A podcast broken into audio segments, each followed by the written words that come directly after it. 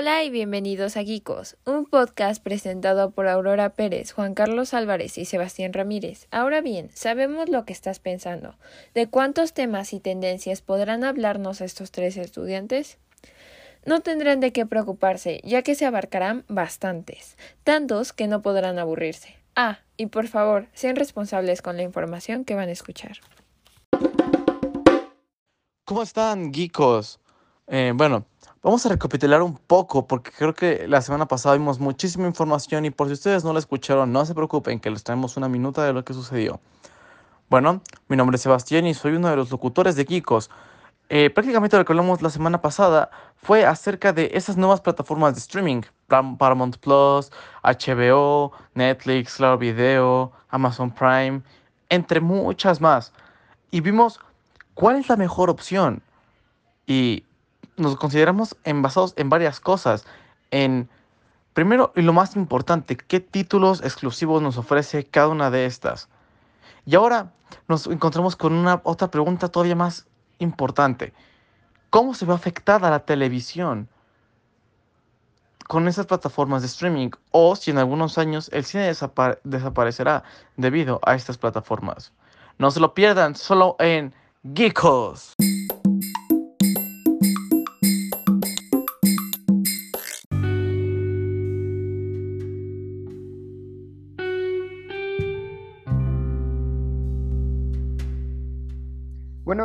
Capítulo anterior nos habíamos quedado en cómo esto de las plataformas de streaming como HBO, Paramount, Disney Plus, eh, Netflix en cierto punto, pueden afectar la industria del cine y de la televisión ya que la televisión se está, entre comillas, modernizando, adaptándose al Internet, porque pues cada quien puede recibir su contenido, lo que está buscando específicamente, y lo hace de una forma completamente remota, sin necesidad de esperarse una semana entera a cierta hora, ya que se siguen estrenando cada viernes o cada cierto tiempo los episodios. Sin embargo, si te lo perdiste, lo puedes volver a ver, que eso es una gran ventaja. Y bueno, el cine es una cosa completamente diferente a lo que está pasando con la televisión.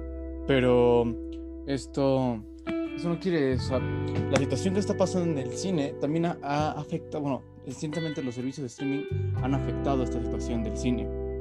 Debido a que algunos estrenos, por ejemplo, hoy en día con esto de la pandemia, el cine no ha tenido estos estrenos y las películas han ido directamente a las plataformas de streaming.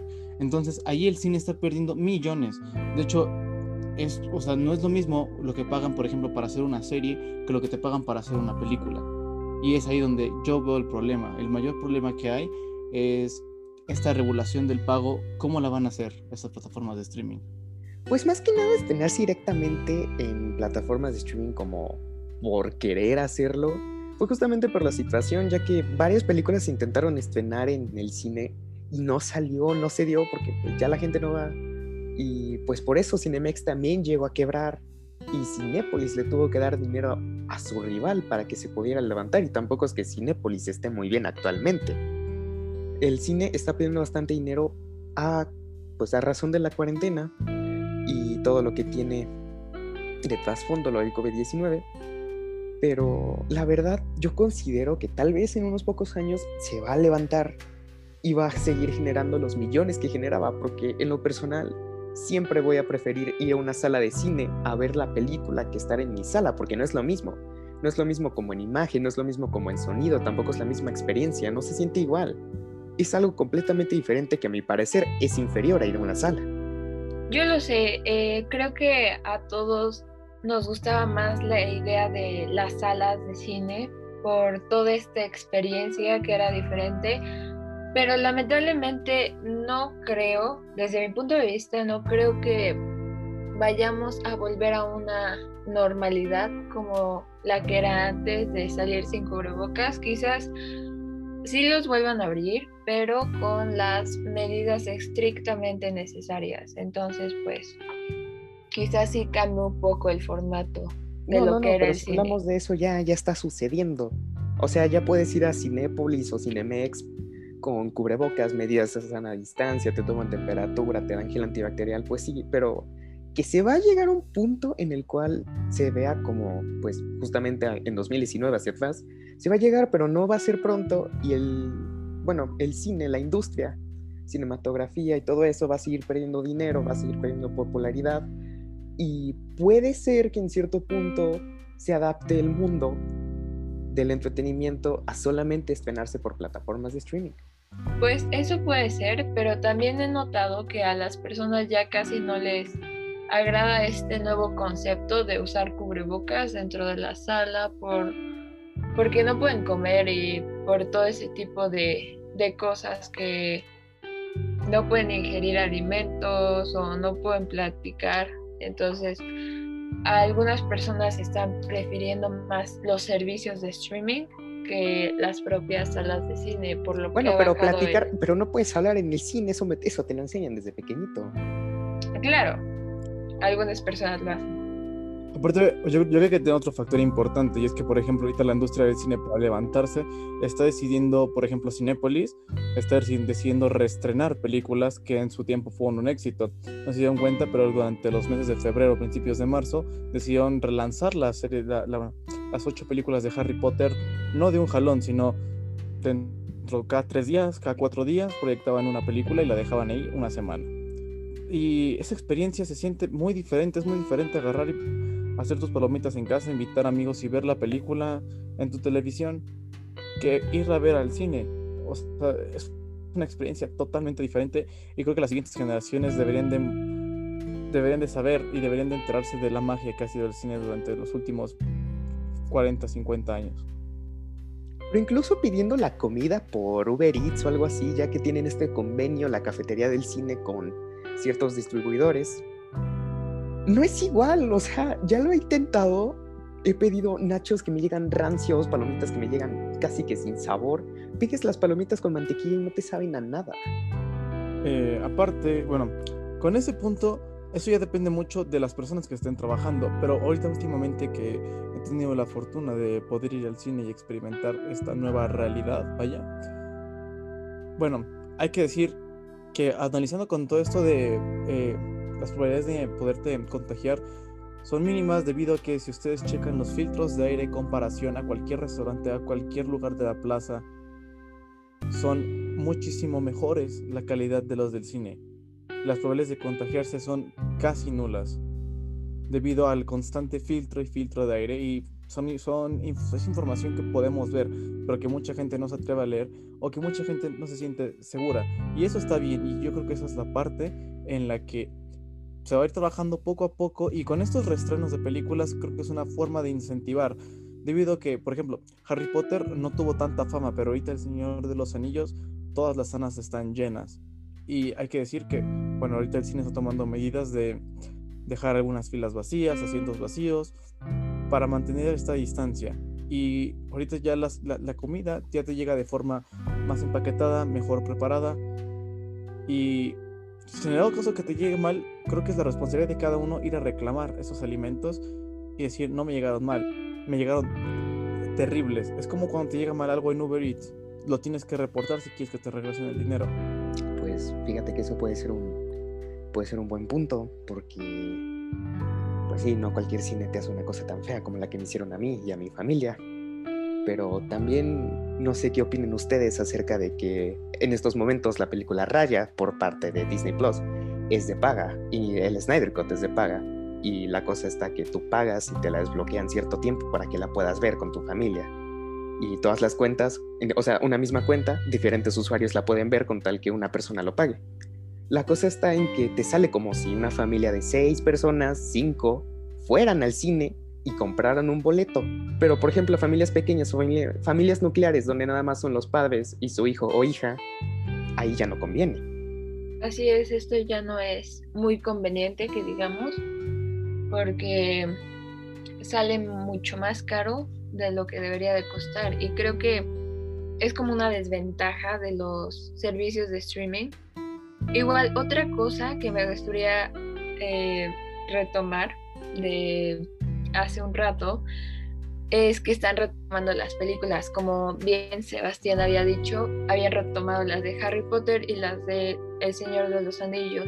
Creo que esta es una estrategia de marketing más que nada para que el cine pueda volverse otra vez popular y como estas películas son sagas, pues la gente va a querer ir a verlas y verlas completas. Entonces, creo que igual este están haciendo bien los del cine al poner este tipo de películas porque están reintroduciendo al mercado a la plataforma, bueno, a la cinematografía.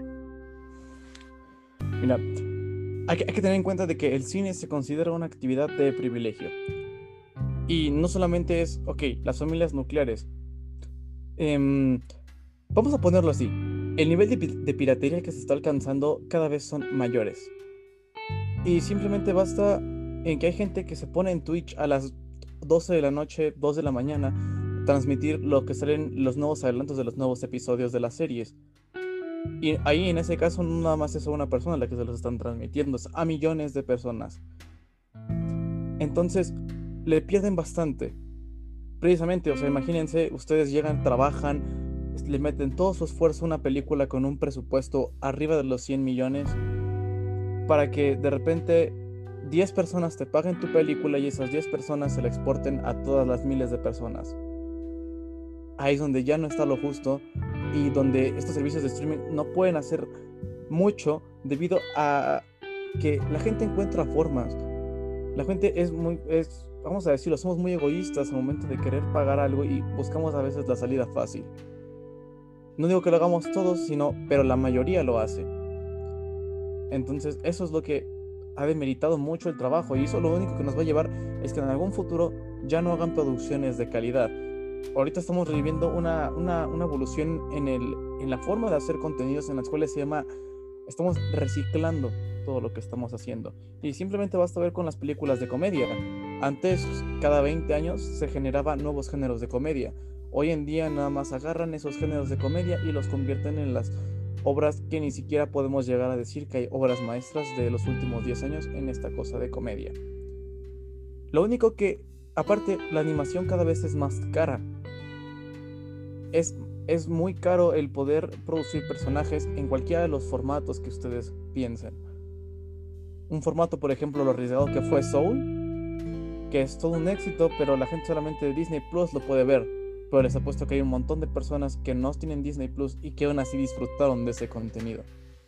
Pues mira, por parte es que la piratería, por lo menos en el país, es un negocio bastante amplio, trágicamente, que sigue siendo ilegal, pero lo puedes encontrar en cualquier lado, tanto en plazas comerciales, en la calle, en ferias, y te las venden como casi por, por cantidad en lugar de por calidad. Obviamente no te aseguran que sea contenido bueno, que se escuche bien, o que mínimo se vea la película, o que mínimo te estén vendiendo la película que dice la cajita o la bolsa de vez en cuando. Pero siempre se ha sabido que afecta bastante lo que se produce.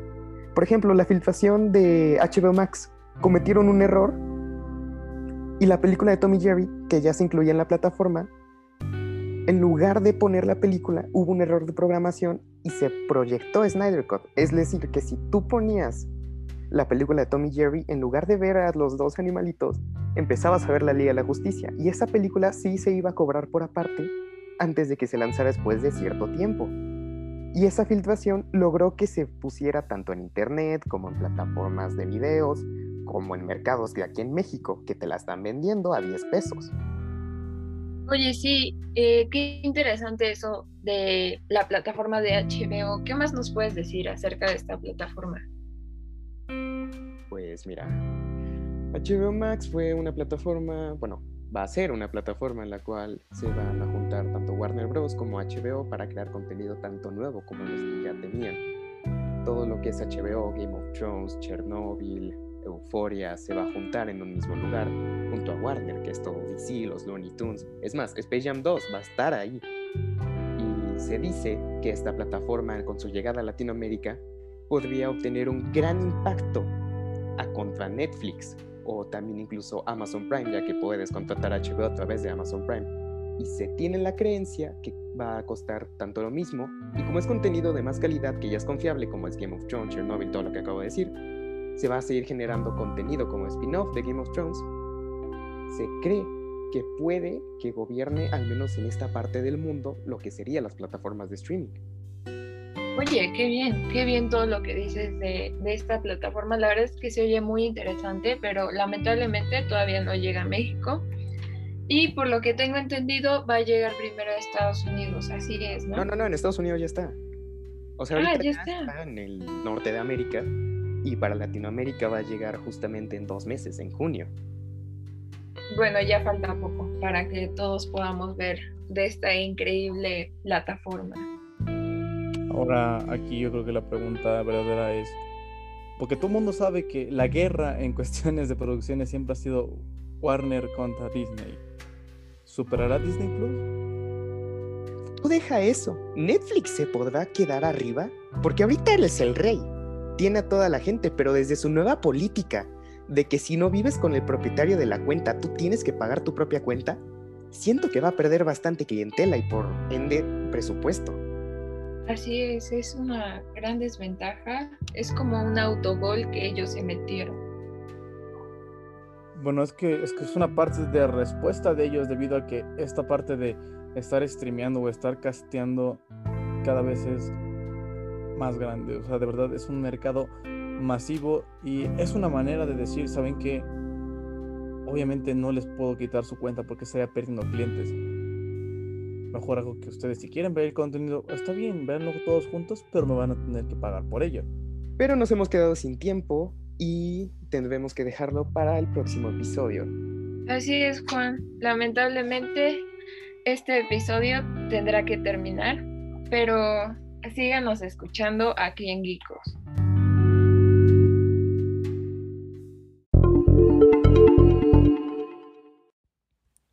Así es, Juan, se nos ha acabado el tiempo, pero a todos ustedes les agradecemos su atención y los invitamos a escuchar el próximo episodio.